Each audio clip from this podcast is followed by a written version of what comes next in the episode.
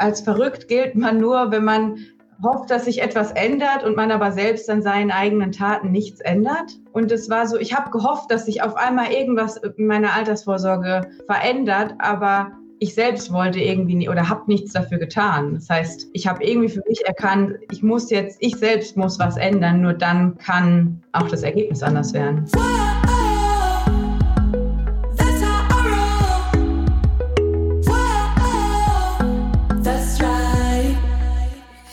Salut, ihr Money Pennies und herzlich willkommen zu, ich sage es jedes Mal, meinem Lieblingsformat, die Money Stories. Heute habe ich Nora hier bei mir zu Gast. Sie hat das Mentoring gemacht im November und Dezember 2021. Erfolgreich abgeschlossen, wie alle natürlich.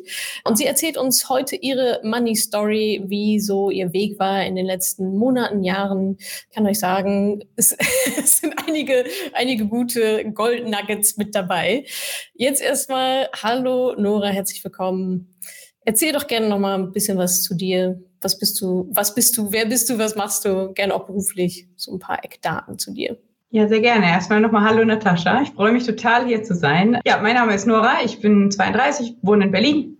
Bin beruflich seit mittlerweile zwei Jahren, zweieinhalb Jahren selbstständig in der IT-Branche. Ich mache IT-Beratung ähm, und Training und ja, habe letztes Jahr im genau Ende Oktober, Anfang November mit dem Mentoring gestartet und hatte eine sehr spannende Zeit und freue mich total, da äh, heute ein bisschen drüber zu berichten, weil mich äh, andere Money Stories sehr inspiriert haben, damals anzufangen. Und dann gebe ich das natürlich gern weiter.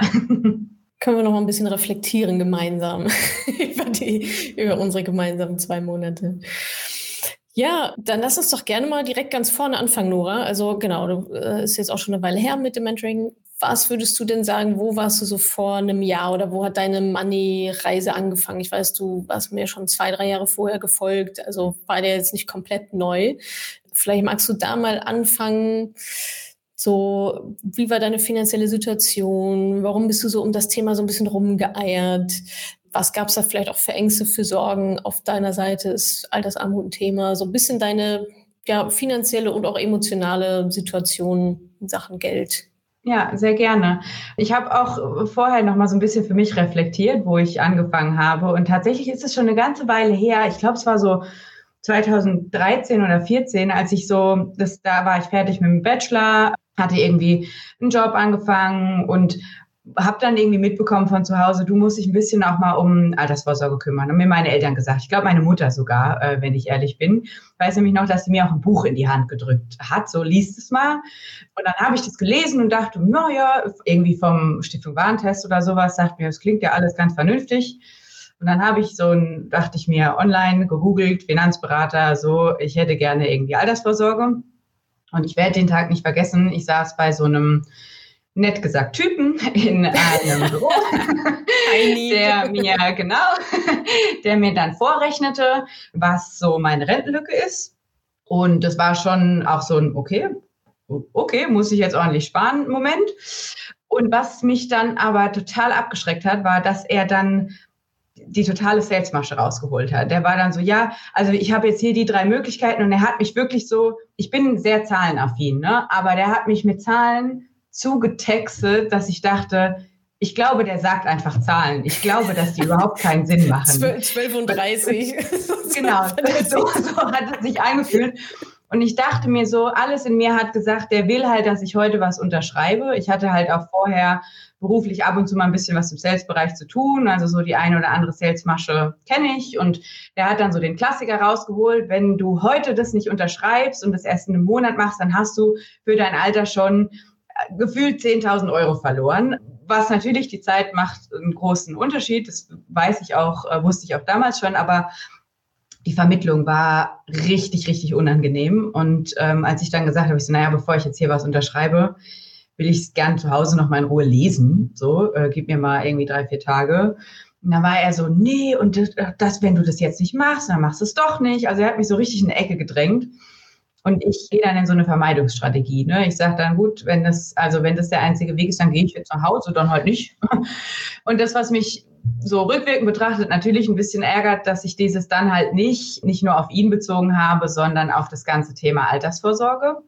Ich war dann so, boah, und dann jetzt hier irgendwelche Verträge abschließen und, äh, äh, und dann hast du da so schmierige Typen und dann war das, das dann halt nicht, hat dann jetzt, was haben wir jetzt, 2021, hat leider ein bisschen gedauert. Es ist dann auch zwischendrin immer so ein bisschen in, in den Hintergrund geraten, weil ich mich mich auch sehr dankbar für ähm, in der Zeit beruflich sehr gut weiterentwickelt habe und mein Gehalt in dem Zeitraum von 2013 zu, als ich aufgehört habe als in der Festanstellung, habe ich das fast verdreifacht, glaube ich. Die IT-Branche ist äh, da sehr dankbar tatsächlich.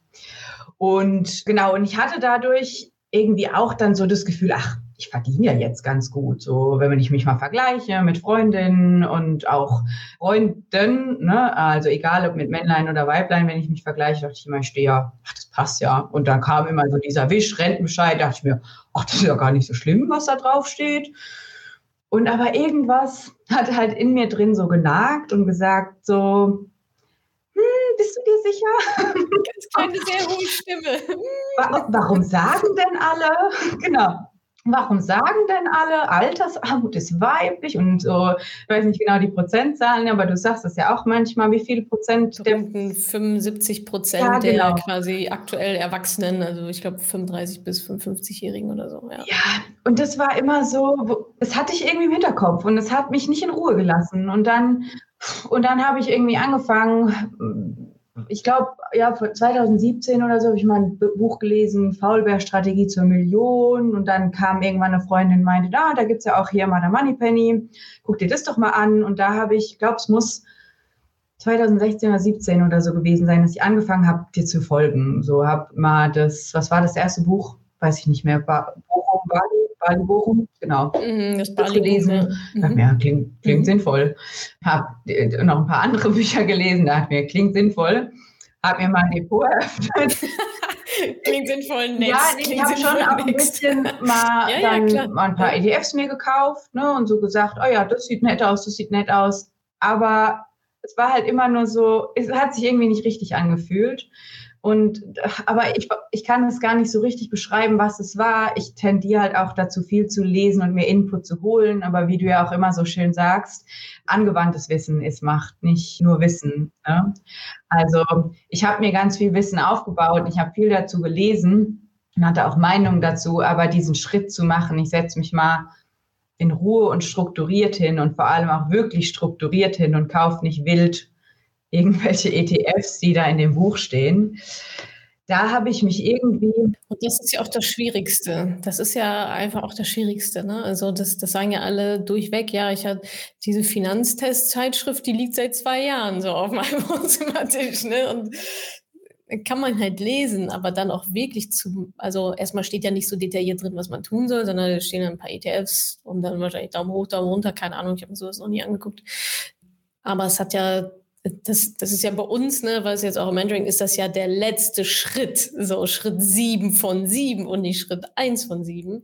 Diese ganze Vorarbeit, das kann man in einem Buch halt so anteasern oder sich so ein bisschen Mindset irgendwie ranholen, aber es dann wirklich zu machen, das ist schon nochmal auch einfach, das ist nochmal ein anderer Kraftakt, finde ich auch. Ne? Also was zu lesen, naja, okay, habe ich gelesen, so, aber es dann wirklich auch zu machen, das ist dann eigentlich so, dass so, pff, ja, okay, jetzt, jetzt Attacke, jetzt Hintern hoch. Ich finde es super spannend, was du gesagt hast. Ich glaube, so geht es nämlich echt vielen ähm, und auch vielen Frauen im Mentoring, so dieses, ja, ich verdiene ja ganz gut.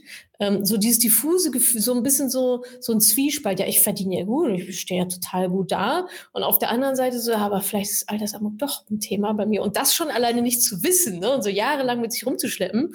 Und ich sage ja immer so, die Frage ist nicht, ob du eine Rentenlücke hast, sondern wie groß die halt ist. Weil die Rentenlücke haben wir de facto alle, alle Frauen, äh, die das jetzt höchstwahrscheinlich hören und sehen. Und da so dieses, dieses, dieses Zwischending, ja, aber eigentlich geht's mir ja gut. So, oder eigentlich sagt meine Renteninfo, die sagt, ich kriege 2000 Euro. Ja, dass das in 40 Jahren nur noch 800 Euro sind, steht halt nicht drauf. Ne? Und so, so solche Sachen, das summiert sich dann natürlich auch auf. Und ja, finde ich ein schönes Beispiel bei dir. So dieses, eigentlich geht's mir ja gut. Und so geht's, glaube ich, sehr, sehr vielen. Hat ja damit nichts zu tun. So, ne? Es ist ja es, trotzdem, trotzdem muss ich da halt was machen. Würdest du sagen, dass diese Grü oder diese Selbstständigkeit, diese Gründung, hat das auch nochmal was ausgelöst in dir zu sagen, ah, wie ist das jetzt eigentlich mit der Altersvorsorge? Weil das ist ja schon nochmal was anderes, angestellt und in die gesetzliche Rente einzuzahlen. Ja, da hat man ja zumindest so einen mini kleinen Baustein. War das da auch nochmal ein Thema? Irgendwie ein Anlass zu sagen, so, oh, hm, jetzt könnte es mal relevant werden oder erstmal gar nicht so? Es hat äh, doch, aber es hat am Ende eher dazu geführt, dass ich das Thema weggeschoben habe, weil es mir zu viel oh, wurde. Weil dann, ja, kam, ja, ja. Äh, dann kam diese Frage, man, was ist man? Ist man Freiberufler? Gründet man ein Unternehmen? So diese große Frage stand im Raum. Steuerberater, äh, mit dem habe ich lange geredet. Und dann habe ich irgendwie wusste ich, ich muss, ich habe mit der gesetzlichen Rentenversicherung telefoniert und da konnte mir auch keiner irgendwas Richtiges sagen. Es war fürchterlich. Und ich so, was ist denn jetzt? Ich, ich, ihr bucht ja nichts mehr ab, was mache ich denn jetzt? Und ich so, ja, da müssen Sie einen Antrag stellen, dann können Sie befreit werden, aber Sie müssen diesen Antrag stellen. Und dann haben die mir irgendwie so gefühlt 20.000 Formulare geschickt und ich dachte mir, oh, okay, Schublade rein, zack, tschüss. Ihr werdet euch schon melden, wenn ihr Geld habt. GP, noch mehr Formulare. Selbstständig und noch mehr Formulare. Genau. Und dann habe ich halt einfach echt, ich, hab, ich wusste ja, ich überweise, ich habe so eine, sowieso schon eine feste Sparrate gehabt in meinem ETFs und da habe ich was einbezahlt, dachte mir, ach komm, das passt ja. Und gleichzeitig habe ich dadurch, dass ich hm, dadurch auch noch mal ein bisschen mehr verdient habe, hatte ich noch mehr dieses Gefühl, mir geht's ja gut. Ich muss mir ja keine Sorgen machen um diese Rentenlücke.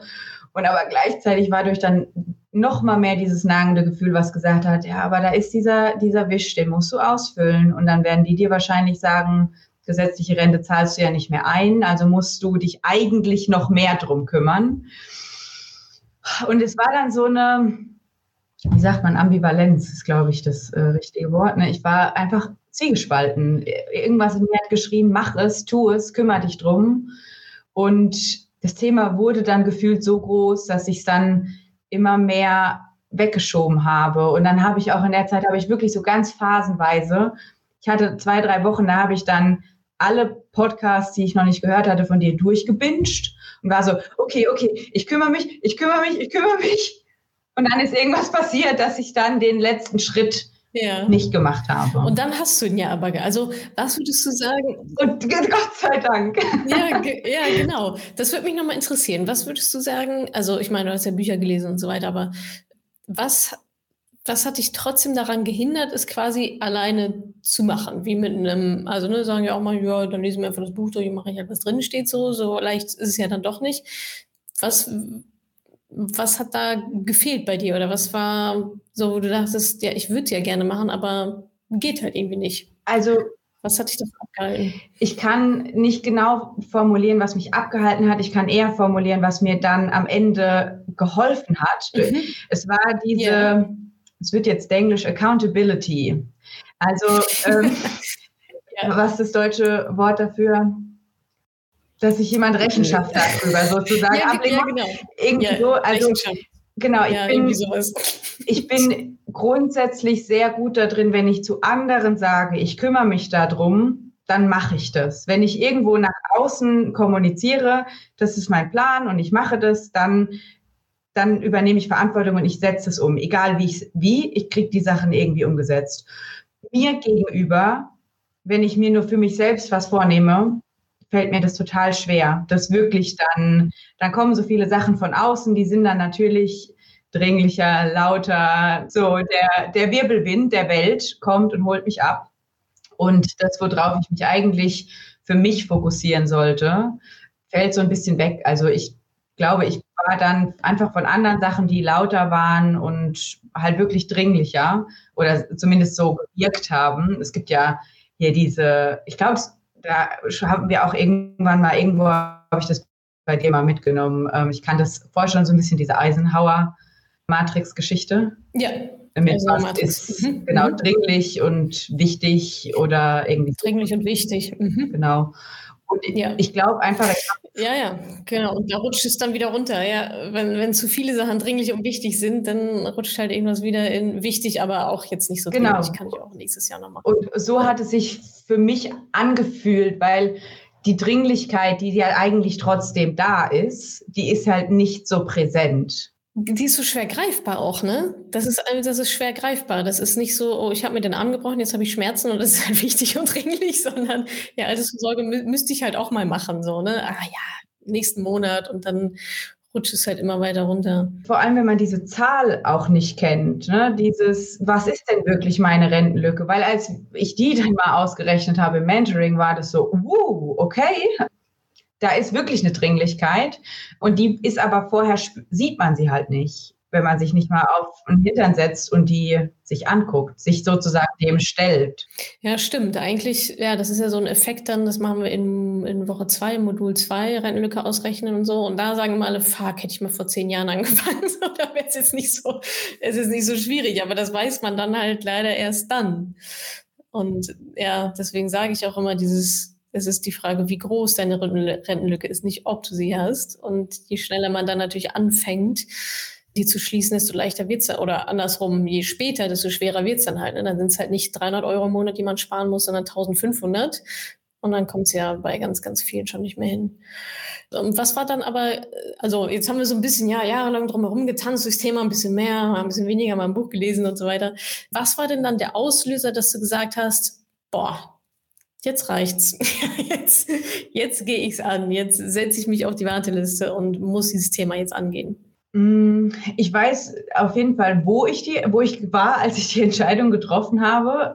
Es, mhm. Ich habe letztes Jahr im Sommer für mich nochmal viel reflektiert, so über mich selbst und über meine Selbstständigkeit und habe dafür so ein paar Planungsthemen einfach auch Zeit und Kraft gefunden oder mir genommen und habe mich unter anderem bei der gesetzlichen Rentenversicherung gemeldet und diesen Wisch endlich mal eingereicht. Dann kam auch dieser Brief, ja, okay, Sie müssen nicht mehr einzahlen, Sie sind offiziell abgemeldet.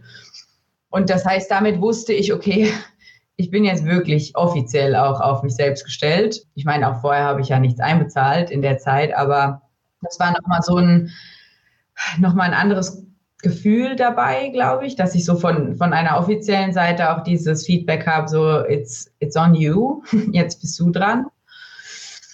Und dann habe ich auch wieder so eine Phase angefangen, wo ich Podcasts gebinged habe.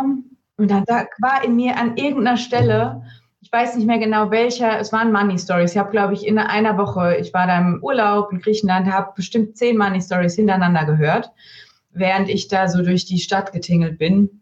Und da waren so ein, zwei Frauen dabei, die gesagt haben, ich, mir fiel es auch total schwer, in Aktion zu kommen und das, dieses Mentoring zu machen. Das hat mir dabei geholfen, die auch beschrieben haben, für mich war die, meine finanzielle Situation jetzt nicht so die Herausforderung, sondern mehr dieses sich endlich mal drum kümmern. Und dann war irgendwann bei mir im Kopf der Gedanke, wenn du dich hier nicht anmeldest, dann machst du es nicht. Du schiebst es seit Jahren vor dir her. Komm ins Tun. Tu was. Also es gibt, man sagt ja oft, wenn als verrückt gilt man nur, wenn man hofft, dass sich etwas ändert und man aber selbst an seinen eigenen Taten nichts ändert. Und es war so, ich habe gehofft, dass sich auf einmal irgendwas in meiner Altersvorsorge verändert, aber ich selbst wollte irgendwie nie, oder habe nichts dafür getan. Das heißt, ich habe irgendwie für mich erkannt, ich muss jetzt, ich selbst muss was ändern, nur dann kann auch das Ergebnis anders werden. Okay, das heißt, das war bei dir einfach so eine, eine Einsicht dann, was heißt einfach? Also ist ja schon, vor allem, wenn man seit Jahren schon so um dieses Thema rumtanzt. Und ich glaube, da geht es ja vielen so. Ne? Also klar sind doch immer mal die, ja, ich habe dich im November gefunden und im Dezember war ich dann im Mentoring. Ich so, okay, cool, ja, das gibt es natürlich auch. Aber auch viele, die schon länger und ja, und schaffe ich es nicht alleine und so. Und bei dir war ja, glaube ich, auch eh noch das Thema, ich glaube, du bist ja auch die Sammlerin wahrscheinlich, ne? Sind, ja viele. und auch dann als, als Sammlerin Geld auch auszugeben, ne? Und ich meine, das Mentoring kostet ja nun mal auch eine Stange Geld. Was genau, ja, ist ja variiert ja auch teilweise, oder wir passen die Preise natürlich auch an. Wie, wie war das denn bei dir? Gab es da so ein Misstrauen auch gegenüber ja, es ist das alles online und so, so digitale Sachen. Ne? Es ist ja was anderes, als wenn ich einen Laptop kaufe. So, ne?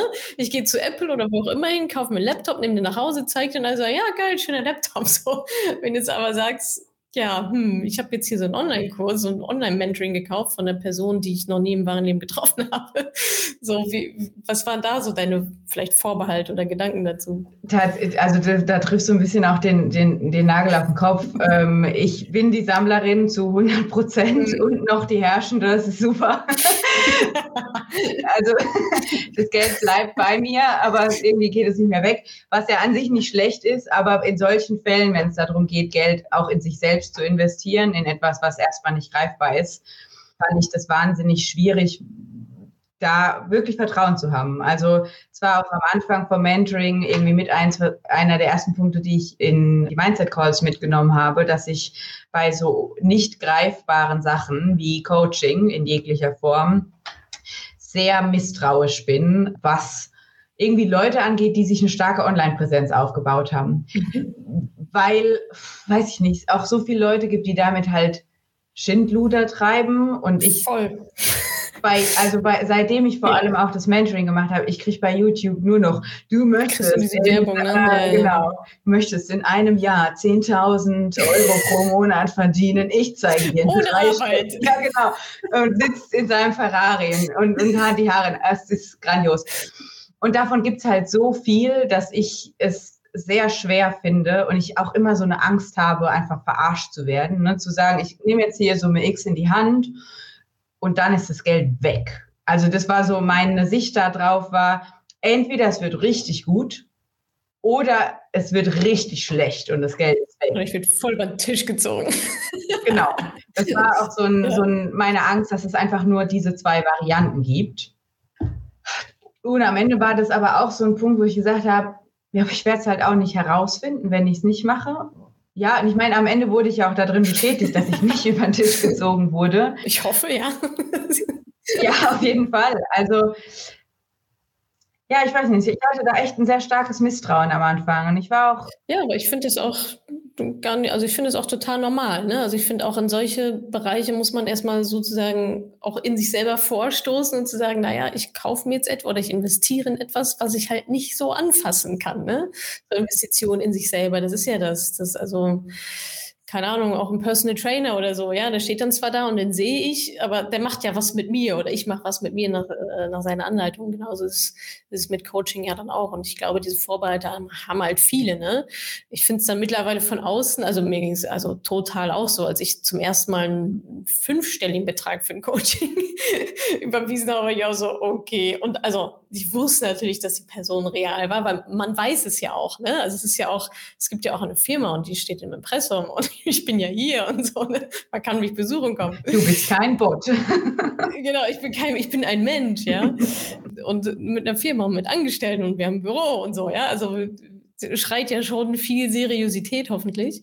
Aber trotzdem ist es halt was anderes, vor allem wenn man es noch nie so, noch nie so gemacht hat. Ja, also von daher kann ich, kann ich total nachvollziehen, dass das ja so, so ein bisschen komisch dann einfach ist.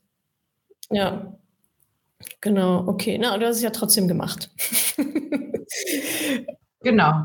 Und ich bin auch, bin, bin auch echt froh. Also es war der Schritt, es war dann, als ich das entschieden habe, war dann auch gerade das Thema Fastlane möglich. Und dann dachte ich mir, ah, und genau, dann, das war vielleicht noch ein guter Punkt tatsächlich, der mir geholfen hat, ist, ich hatte mich parallel, war ich schon mit den Jungs von Maiwerk im Gespräch und war da in einem Call mit, ich weiß nicht mehr wem, und da war noch ein anderes Mädel in einem Call, es war so eine QA-Session.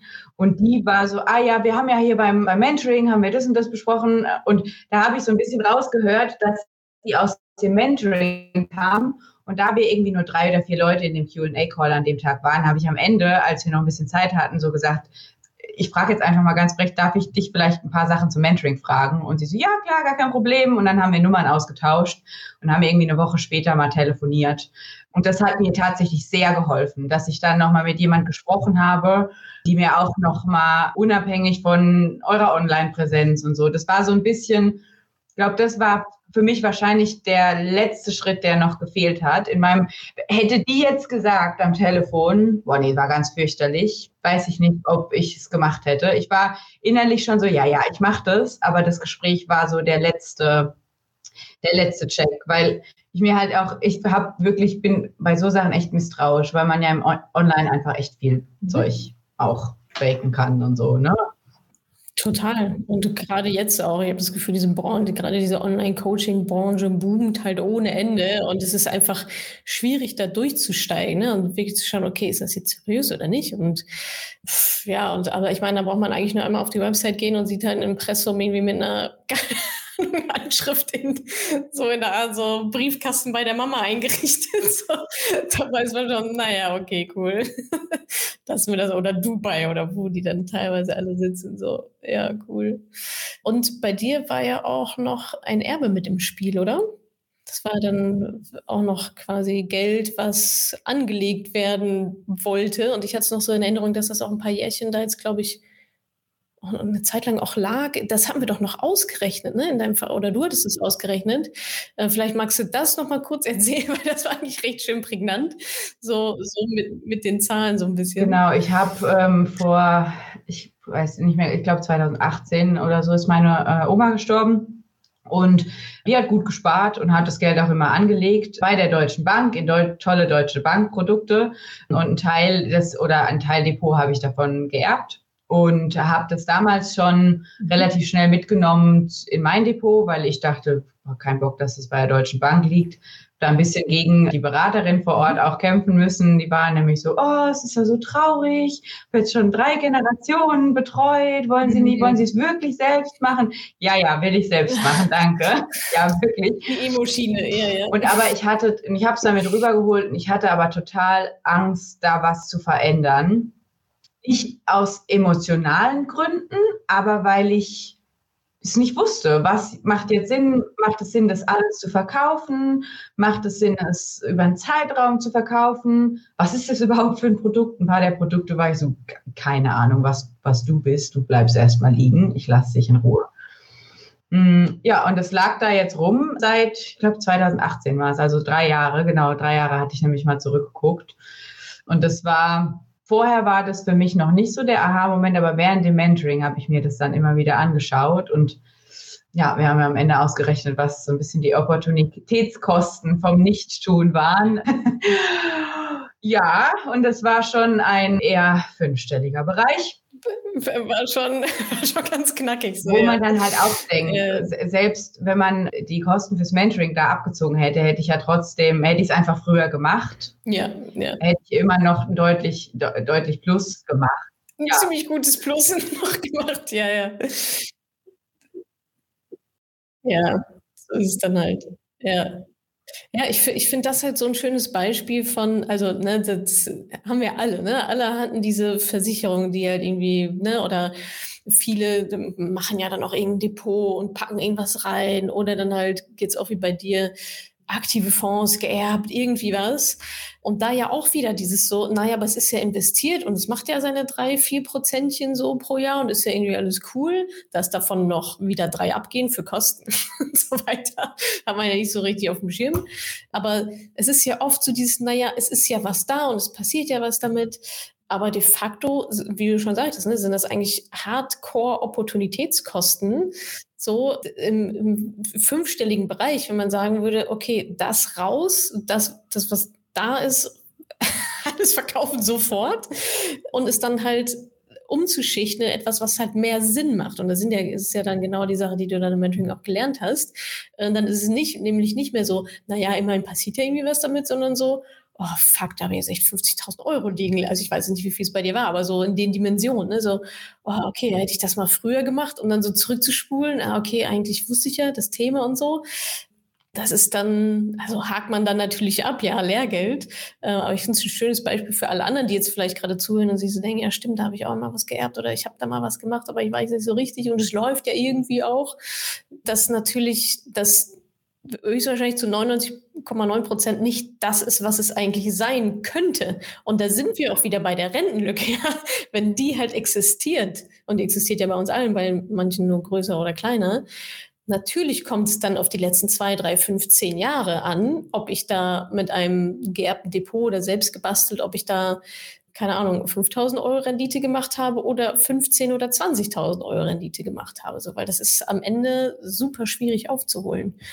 Und ja, das ist so dieser schleichende, naja, was wird ja was damit gemacht, Thema. Aber ja, voll gut, dass wir das dann auch aufräumen konnten. Jetzt ist ja Das ist ja Attacke. Ja, und halt auch dieser, dieser Gedanke, nichts, wenn ich jetzt nicht mich zum Mentoring anmelde, ist das ja viel günstiger für mich, äh, als wenn ich mich anmelde. Und dieser Gedanke ist ja nicht richtig, weil man eben diese Opportunitätskosten oft nicht sieht. Ne?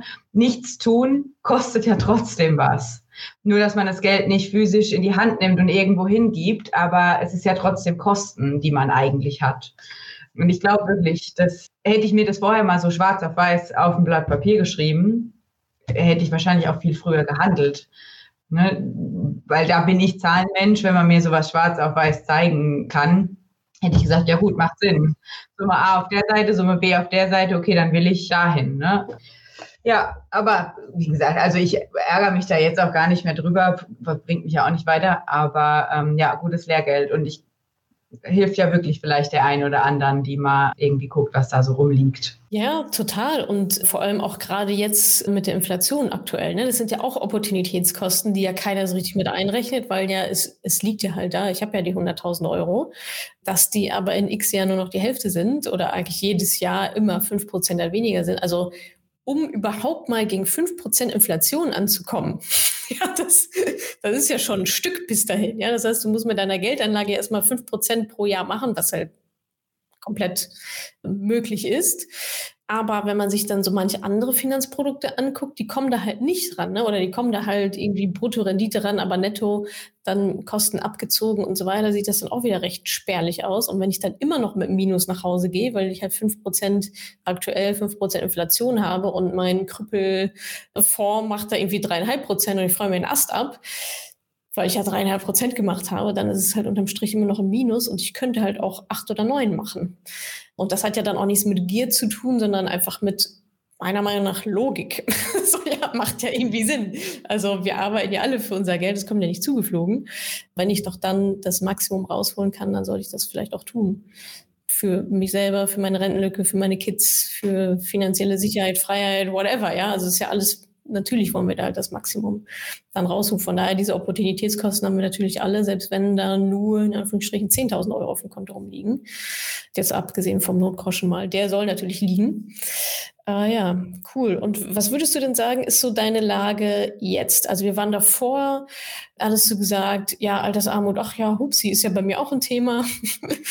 Damit beschäftigt, so ein bisschen in der Schweinehund. Dann hast du es doch dann gemacht was, wie ist denn jetzt die Situation, so finanziell und gerne auch so vorher was, hat sich so ein bisschen diffus angehört, ein bisschen auch so Vorbehalte gegen Online-Coachings. Wie ist deine Situation jetzt? Also, was mir total geholfen hat, ist, dass ich einfach jetzt eine Klarheit habe. Ich kenne halt diese Zahl, was ist meine Rentenlücke? Ähm, und da hilft meine Zahlenaffinität. Ich bin dann relativ rational und sage, okay, das ist die Zahl, jetzt kann ich darauf basierend handeln. Auch wenn die Zahl im ersten Moment mich wirklich überrascht hat. Ich war wirklich bis zu dem Moment, wo ich es ausgerechnet habe, war ich noch so, ja, das wird ja nicht so viel sein. Und dann dachte ich so, boah, es ist echt einfach mehr, als ich gedacht hätte. Und ja, und jetzt weiß ich halt ganz genau, was die Zahl ist und was ich tun muss, um da hinzukommen. Und ganz konkret bedeutet es für mich, ich habe halt aufgeteilt in Grundsicherung und Lebensstandard, diese zwei äh, Bereiche weiß, was ich auf den beiden Bereichen besparen muss und habe auf der einen Seite da mit Maiwerk äh, zusammengearbeitet und was rausgesucht und habe da jetzt einen Plan mir eingerichtet. Es wird einfach jeden Monat die buchen nicht ab. Das geht irgendwie bei dem technisch nicht, was ich da ausgesucht habe. Ich überweise, das ist ein Dauerauftrag da Teil hin und der Rest geht per Sparplan ins Depot und wird dann da fröhlich mit geshoppt. Und es ist echt so, ich weiß halt jetzt, dass das passiert und dadurch kann ich mich, auch was meine Sammlerherausforderungen sind, dass ich so ein bisschen Schwierigkeiten damit habe, Geld auszugeben, auch vor allem für mich, um eben mich weiterzubilden oder auch mir mal was Gutes zu tun, wie eine Massage oder so. Bei so Sachen war ich halt auch immer sehr geizig. Und im Sinne von Konsum hat mich das auch nie gestört, weil ich halt auch finde, man muss nicht so viel Zeug einkaufen, aber gerade bei so Sachen, die einem wirklich äh, gesundheitlich oder auch mental gut tun, ist es halt, finde ich, schade zu sparen, wenn man das Geld mhm. theoretisch hätte. Ja, absolut. Ist ja auch eine Investition in dich selbst, ne? Also Gesundheit, Sport, Massagen und so weiter, Wohlbefinden, auch eine Investition in sich selber, ja. Und da habe ich irgendwie mehr Leichtigkeit bekommen weil ich jetzt weiß, der ganze Thema Altersvorsorge, das Thema, da habe ich einen Haken dran, das geht ja sowieso weg von meinem Konto. Das heißt, ich kann nicht aus Versehen, das war, glaube ich, immer so meine Angst, dass ich aus Versehen zu viel ausgebe und dann nicht mehr genug spare, weil ich spare ja schon immer. Ich spare wie so ein, äh, also wie, ich spare wirklich schon immer viel Geld auf die Seite, weil ich es nicht gerne ausgebe, weil ich Angst habe, wenn ich es ausgebe, dann, dann spare ich gar nichts mehr und dann ist es nicht genug. Und dann sitze ich in einer Woche auf der Straße und muss betteln. Das ist so übertrieben gesprochen. Und das hat mir viel mehr Leichtigkeit gegeben, weil ich halt weiß, Altersvorsorge ist, ist geklärt, das geht ab. Ich habe noch ein, zwei andere Daueraufträge eingerichtet, womit ich weiß, ich habe zum Beispiel einen relativ hohen Notgroschen. Das ist so mein Sicherheitsbedürfnis. Ich brauche ein bisschen mehr einfach für mich als drei Monate, damit ich mich gut fühle. Und das wird befüllt und alles, was dann noch da ist, kann ich halt entweder nutzen, um mir was Gutes zu tun oder um eben vielleicht mal für einen Urlaub, der dann doch größer wird, auf die Seite zu legen oder, oder es halt auch zu spenden. Also auch das ist tatsächlich ein Punkt, der mir jetzt viel einfacher fällt. Ich habe auch vorher immer geguckt, dass ich regelmäßig spende und aber der Schritt, das zu tun, war für mich immer ein bisschen schwierig, nicht weil ich es nicht hergeben wollte, sondern weil ich einfach Angst hatte, dass ich, indem ich jemand anders was Gutes tue, dass ich dann selbst irgendwie, dass es mir dann schlechter geht. Das klingt, weiß ich nicht. Ich hoffe, man weiß, was ich damit sagen möchte. Ich habe trotzdem immer gespendet, aber mit einem mit einem komischen Gefühl irgendwie. Ich ein bisschen diffus, aber. Ja, weil du nicht wusstest, ob du selbst überhaupt versorgt bist. Ja, ja, ja, genau. Ja, stimmt. Und das fällt mir jetzt viel einfacher, weil ich halt da Klarheit habe. Was brauche ich, damit ich selbst versorgt bin in der Zukunft, für den Moment und alles, was dann übrig bleibt, kann ich halt theoretisch einfach ins Universum pusten und was Gutes damit tun. Ja, schön. Das heißt, bei dir hat es zu einer ja, zu einer Art Entspannung geführt mit um, im Umgang mit Geld. Also ist, glaube ich, bei allen so. Also ich meine, Klarheit sorgt ja erstmal für wahrscheinlich Entspannung. Und gerade als du so erzählt hast, ist mir so ein bisschen der Gedanke gekommen, wie vielleicht so Freiheit auf Sicherheit aufbaut. Weißt du, was ich meine? Also in dem Moment, wo du wusstest, okay, ich bin safe, ich bin sicher, ich weiß, was zu tun ist, dass dann sich vielleicht so was öffnet, so, ah, okay, jetzt kann ich auch freier sozusagen das Geld ausgeben, jetzt kann ich es irgendwie fließen lassen, weil ich weiß ja, Prio 1 ist am Start, läuft. Und ich kann mich da sehr, sehr gut drin wiederfinden, als du das so erzählt. Also dieses, naja, natürlich möchte ich erstmal versorgt sein und dann halt alles andere. Und wenn ich nicht weiß, ob die 250 Euro Massage im Monat, wenn du sie richtig gönnst, ob ich mir das überhaupt leisten kann, so in, im Hinblick auf meine finanzielle Sicherheit halt in der Zukunft, dann fällt das natürlich schwer, das überhaupt loszulassen und auszugeben, weil man sich immer denkt, oh shit, geht das jetzt eigentlich? Mache ich gerade einen riesengroßen Fehler? Und das ist jetzt total schön, finde ich, zu hören von dir, dass dieses so, die, diese Klarheit über diese Sicherheit, das läuft, dazu geführt hat, dass du nicht jetzt noch mehr festklammerst und sagst, oh, jetzt erst recht, jetzt setze ich mich drauf auf meinen Schatz. Das hat ja, das hat ja auch immer so was, ah, so festbeißen, so, ja, so nicht loslassen können. Das ist ja auch immer ein Kraftakt so, ne? Da zieht sich ja so schon körperlich irgendwie alles bei mir zusammen. Und das halt loszulassen und auch einfach entspannter mit Geld umzugehen, dafür ist es ja da. Ne? Geld soll das Leben ja schöner machen, nicht komplizierter. Du sollst dir damit ja Sachen gönnen. Das äh, fand ich so mal ein sehr, sehr schönes Beispiel. Ja, total. Cool. Und es hat mich auch, das ist noch so der zweite Punkt, es hat mich auch gleichzeitig noch sehr inspiriert, mal ein bisschen weiter zu gucken, als das, was ich gerade in meiner Selbstständigkeit mache. Also das eine ist so dieses, dieser Sicherheitsaspekt und da, das war auch das, was ich für mich mir erwünscht habe, dass ich ein bisschen mehr Leichtigkeit bekomme im Umgang mit Geld, dass ich das nicht mehr so verbissen alles festhalte, wie so eine Henne ihre Küken, Eier, was auch immer.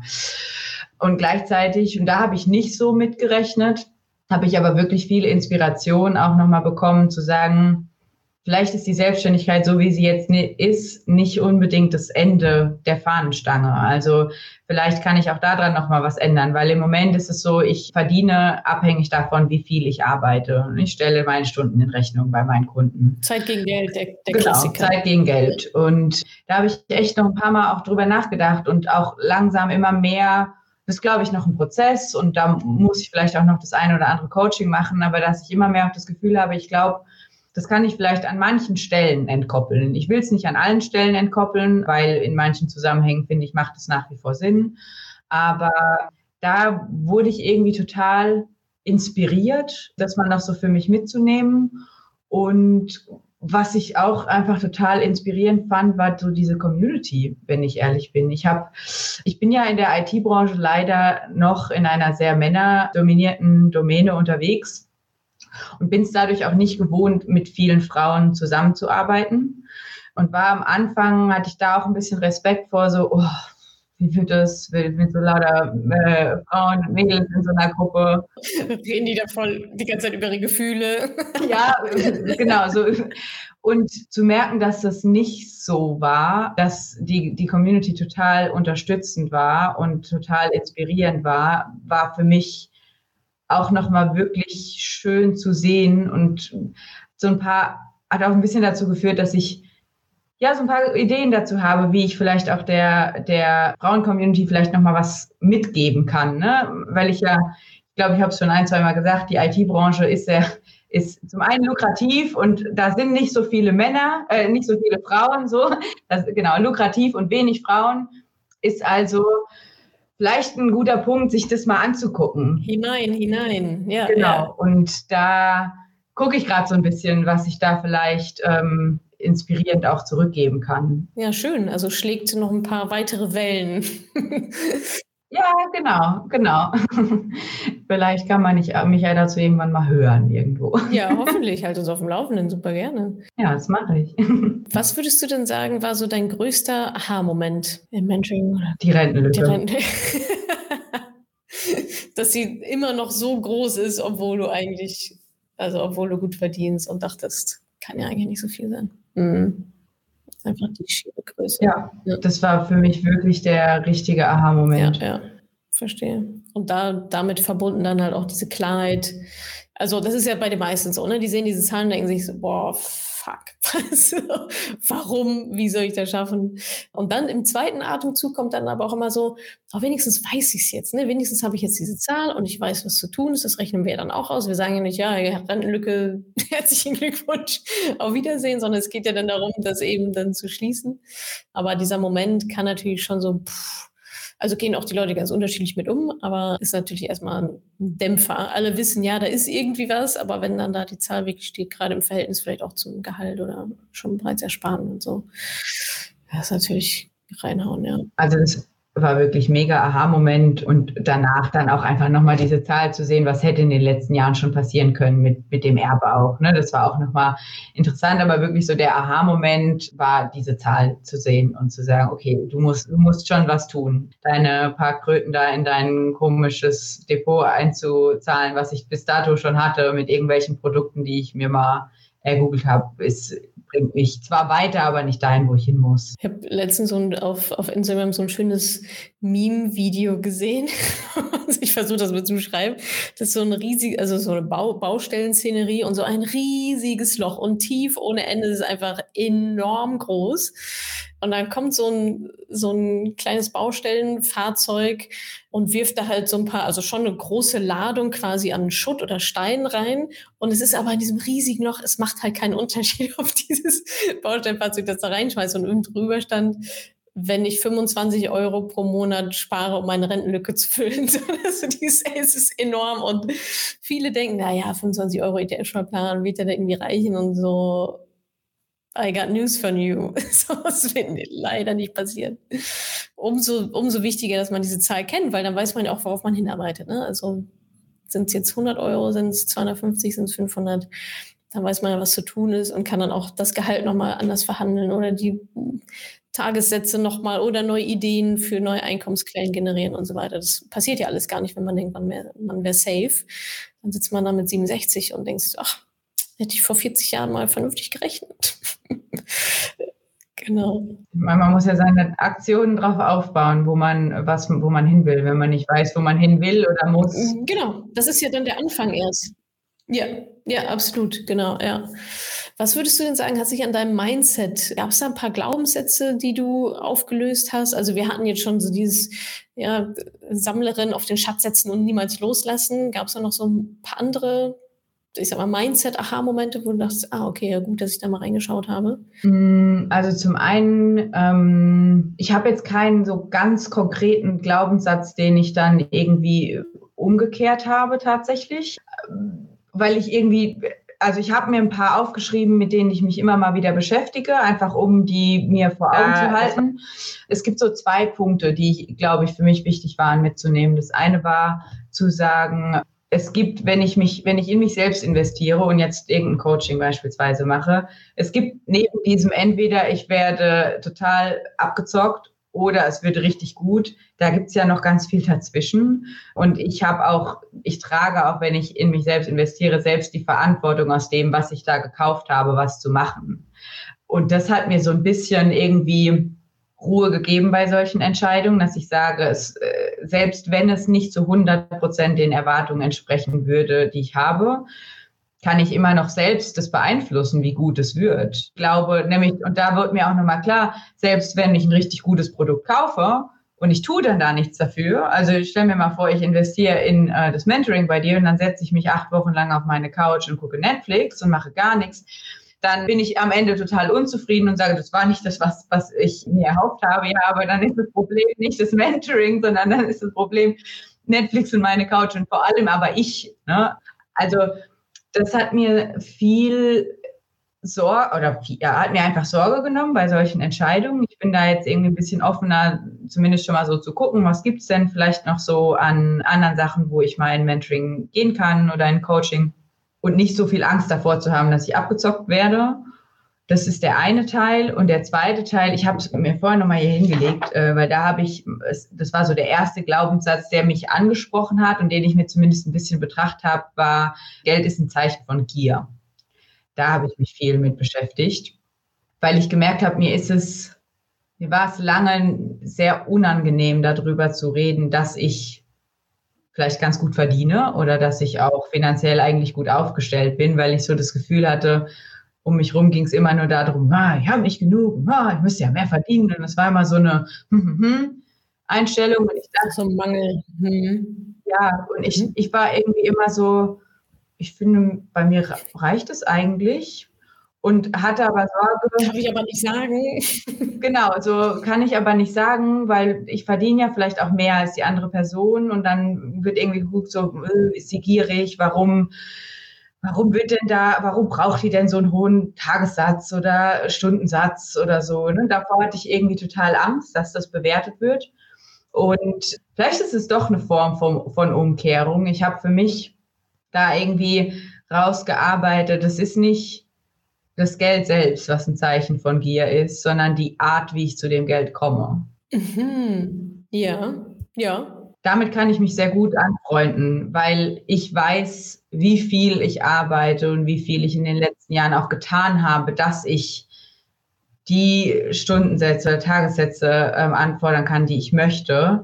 Das ist ja nicht so, dass ich mir heute überlege, ich mache das jetzt so und habe heute das Skillset dafür bekommen, sondern ich arbeite in dem Bereich seit Jahren und habe mir Wissen erarbeitet und deswegen bin ich vielleicht auch teurer als jemand, der das erst seit einem Jahr macht macht ja aber auch irgendwie Sinn, ne? dass eine Stunde meiner Arbeit, da steckt mehr drin als eine Stunde von jemand, der es erst vor kurzem gelernt hat, weil ich meine Gedankengänge mhm. schon, genau. Mehr Erfahrung, mehr, genau, mehr Qualität einfach. Am Ende kriegst du ein besseres Produkt unter Umständen. Ja. ja, oder vielleicht auch in derselben Zeit oder in einer kürzeren Zeit dasselbe Produkt, ne? weil man ja auch mit Erfahrung schneller wird. Ja, und genau, und deswegen, das, da kann ich mich irgendwie mit anfreunden, zu sagen, es ist gar nicht der, dass ich, also das Geld an sich ist nicht, ist keine Gier, sondern wie man zu Geld kommt. Und wie ich zu Geld komme, da kann ich mit voller, mit vollem Selbstbewusstsein dahinter stehen und sagen, das, was ich mache, das ist es auch wert. Und das ist nicht gierig, sondern das ist eine, das ist eine gerechtfertigte Art, Geld zu verdienen. Und Gier macht sich anders bemerkbar, wenn man eben ungerechtfertigt irgendwie hohe, horrende Sätze oder so. Ja, spannend. Das sind schon zwei, zwei ziemlich gute ja. Erkenntnisse, finde ich, die deutlich entspannter machen, ja. Ein entspannter durchs Leben gehen lassen. Und das, was du sagtest, also Geld ist ja auch im Endeffekt erstmal neutral, ne? Also Geld ist ja nicht gut oder nicht schlecht oder nicht, also Geld kann ja nichts. Und ich finde auch Geld ist dann in dem Moment eher eine Lupe der Eigenschaften. Ne, es geht so ein bisschen in die Richtung. Klar, wer halt vorher schon gierig war, der ist halt mit mehr Geld noch gieriger. Oder jemand, der halt vorher ein Arschloch war, der ist halt, der ist halt dann ein reiches Arschloch. So, ja, vielleicht potenziert sich das, weil er dann denkt, er hätte noch mehr Macht und könnte noch mehr Arschloch sein, weil ihm kann ja keiner was. Aber das Geld an sich kann er erstmal gar nichts dafür. Das ist ja einfach nur da. Also sehe ich genauso wie du. Ja. Und man kann halt am Ende auch damit Gutes tun, ne? indem man es spendet, indem man es irgendwo investiert, wo gute Sachen draus, draus passieren. Also ja, Geld an sich ist neutral. Das ist, stimmt. Und es funktio funktioniert ja auch nie ohne Gegenleistung. Ne? Es ist ja auch nicht, dass ich jetzt Geld auf der Straße finde, sondern genau wie du sagst, es ist ja etwas, was man sich über Jahre lang, also ne, Du steigerst deinen eigenen Wert, da fließt auch viel Geld und Zeit rein. Und dann produzierst du wieder einen gesteigerten Wert und wirst dafür dann halt wieder bezahlt. Also es ist eigentlich eine, eine, ein System, eine Maschinerie, die da halt läuft. Und da sind wir wieder beim in sich selbst investieren. Ja, je mehr man natürlich reingibt in sich selber und den eigenen Wert steigert und schneller wird und besser wird und mehr Kontakte hat und mehr weiß, keine Ahnung, das Skillset einfach erweitert. Natürlich kann man dann auch mehr, mehr Geld verdienen, höhere Preise verlangen, weil der eigene Wert, den man dann liefert, ist natürlich nie der Wert als Mensch, aber den Wert, den Mehrwert, den ich dann draußen liefere, natürlich steigert der sich auch. Also auch da, ich finde es wieder total logisch. shit in, shit out, ja, und good stuff in, good stuff out, ganz einfach. Cool, Nora. Letztes, allerletztes Thema. Das ist ja immer unser Appell an die Moneypennies da draußen. Das heißt, da darfst du jetzt noch mal ein bisschen, manche verteilen Arschtritte, ja, manche geben eine kleine Motivationsrede, wie auch immer du möchtest. Stell dir mal vor, die Nora, ja, vor zwei Jahren oder vor, ja, vor zwei Jahren vielleicht so, ja, müsste ich auch machen, ich weiß nicht so genau und, hm, was würdest du der mit auf den Weg geben oder auch alle Frauen, die jetzt zuhören, zuschauen und sich denken, ja, ich weiß, sie hat recht, aber und dann kommen wieder die ganzen Ausreden. Was möchtest du dem mit auf den Weg geben? Ich würde denen gerne was von Nike kaufen, wo drauf steht, just do it. Lass mich raten, du hast auch Nike-Aktien. nee, tatsächlich nicht, aber ich würde, ich würde okay, nur in den Slogan investieren. Just do it, ja. Äh, just do it. Das ist eigentlich ein cooles Lebensmotto. Ja, just do it. Mhm. Es wird sich, wenn du nichts änderst, wird sich nichts ändern. Nur wenn du dich damit auseinandersetzt, kannst du erkennen, was du anders machen musst, weil äh, indem man da sitzt und nichts tut, passiert einfach nichts. Es gibt so viele Möglichkeiten da draußen, auch Geld zu verdienen. Das heißt, selbst wenn man jetzt an einem Punkt ist, wo man sagt, oh Gott, und dann weiß ich die Rentenlücke und dann habe ich aber trotzdem nicht genug, um dafür zu sparen. Es gibt so viele Möglichkeiten, wie man sich ausbilden, fortbilden, weiterbilden, umbilden kann. Heute mehr denn je. So mit der ganzen Digitalisierung ist das ganze Wissen was die Menschheit so hat, ist verfügbar mit irgendwie drei Klicks. Äh, man muss heute nicht mehr Millionen investieren, um irgendwie, oder vielleicht nicht Millionen, Deutschland sowieso nicht, aber um ordentlich studieren zu können. Das Wissen ist da. Aber das Wissen hilft uns nichts, wenn wir damit nichts tun, wenn man es nicht holt und anwendet. Und deswegen finde ich, just do it ist so mein Motto, was ich gerne mitgeben möchte. Wenn man es möchte, dann findet sich ein Weg. Wenn man es wirklich möchte, findet sich ein Weg. Und wenn es um das Vermehren von Einkommen geht, kann ich nur noch mal sagen, come to the IT-Sektor. Also es ist, da ist wirklich viel zu holen, Ladies. Es ist, ja. Und es ist auch nicht so schlimm, wie es aussieht von außen. Aber ja, lange Rede, kurzer Sinn, just do it. Just do it. Und just do it heißt ja nicht just read it oder just try it, sondern do it. so, ja, ja, genau. Genau. Do it ist wirklich, komm, komm ins Tun, komm ins Handeln, mach was mit dem Wissen, was du, was du dir erarbeitest. Äh, nicht nur lesen, sondern auch wirkliches Umsetzen. Cool, Nora. Vielen, vielen Dank. Danke fürs Teilen deiner Geschichte. Ich glaube, da können sich ganz viele drin wiederfinden. Von irgendwie, ja, ich dachte, es reicht, ich verdiene ja ganz gut. Oh, nee, vielleicht doch nicht so. Wie viel habe ich noch ein bisschen Geld? Ja, wird schon okay sein. Ach, Mist, doch nicht so. bis hin zur Selbstständigkeit und so weiter. Also eine super inspirierende Geschichte. Also vielen, vielen Dank fürs Teilen, auch für deine Offenheit. Jetzt äh, wollen natürlich alle in die IT-Branche, äh, hoffentlich. Ja, und. Ja, wenn da, wenn da jemand fragen soll, ich meine, ich war selbst Quereinsteiger ähm, und habe es hingekriegt, auch wenn mir meine, ich habe mir sogar in der 10. oder 11. Klasse meine Informatiklehrerin gesagt, das wird nichts, ich soll über einen anderen Kurs wählen. So, also wenn jemand Fragen hat, auch dazu. Schöne Grüße an der Stelle. Genau, ich habe es ihr mal gesagt. Ich habe sie vor ein paar Jahren getroffen und war oh, so, witzig. by the way, ich bin jetzt IT-Consultant. Die, äh, da können sich Frauen auch gerne melden. Ich teile total gerne meine Story und versuche zu gucken, wie kann man da reinkommen. Es gibt so viele Bereiche in der IT. Man muss ja nicht gleich programmieren, äh, wenn man das nicht möchte. Es gibt so viele andere Bereiche. Und ja. Absolut, ja. Produktmanagement oder so, da geht es ja schon los. Produktmanagement, Agile Code, es gibt da ganz viel. Ja, Scrum und so, ja. Mega viele Möglichkeiten. Guckt euch das vielleicht mal an oder meldet euch gerne. Ja, super Tipp. Vielen, vielen Dank, Nora. Und ich sage einfach mal kurz und knapp bis bald. Ja, danke dir. danke dir. Ciao, ciao. ciao.